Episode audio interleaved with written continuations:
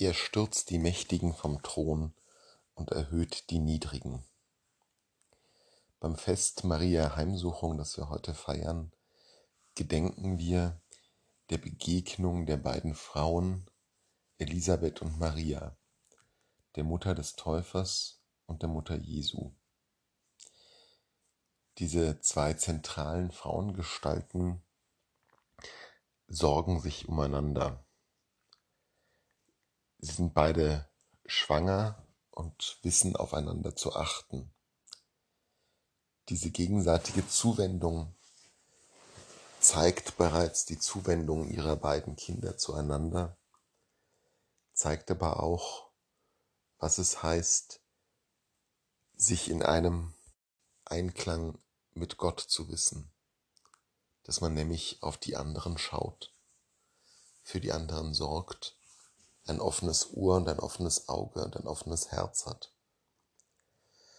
Und in der Begegnung dieser beiden Frauen führt uns der Evangelist Lukas bereits vor Augen, was das Programm dieser beiden Kinder ist. Elisabeth sagt, gesegnet bist du mehr als alle anderen Frauen und gesegnet ist die Frucht deines Leibes.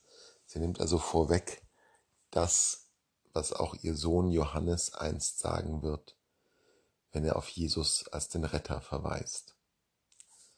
Maria hingegen singt ihr wunderbares Lied des Magnificat. Meine Seele preist die Größe des Herrn. Und in diesem Lied geht es darum, aufzuzeigen, was für eine grundstürzende Veränderung der Welt bevorsteht. Das, was Jesus dieser Welt geben wird, ist nichts anderes als die totale Veränderung, der absolute Wandel. Er stellt die Welt auf den Kopf. Er rüttelt die Maßstäbe der Welt so sehr durch, dass sie am Ende genau umgekehrt sind. Wer von euch der Größte sein will, soll der Diener aller sein. Menschen, die wie Kinder sind, gehört das Himmelreich. Selig sind die Armen, die Hungernden, die Trauernden. Das ist ein zentraler Bestandteil der Botschaft und des Wirkens Jesu, dass er diese Welt aus den Fugen hebt und umdreht. Und das zeigt bereits Maria. Was beide Frauen tun, ist auf die jeweils andere schauen und den jeweils anderen hinweisen.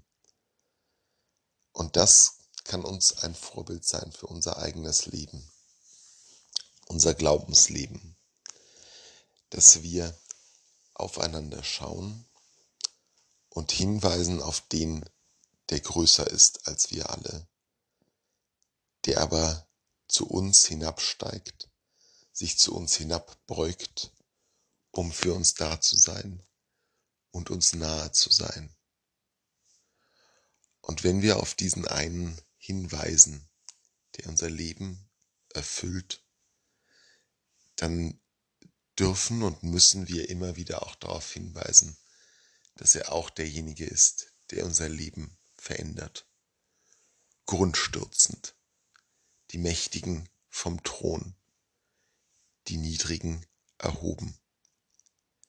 Das muss unser Maßstab sein, wenn wir uns ihm zuwenden und mit ihm unser Leben führen.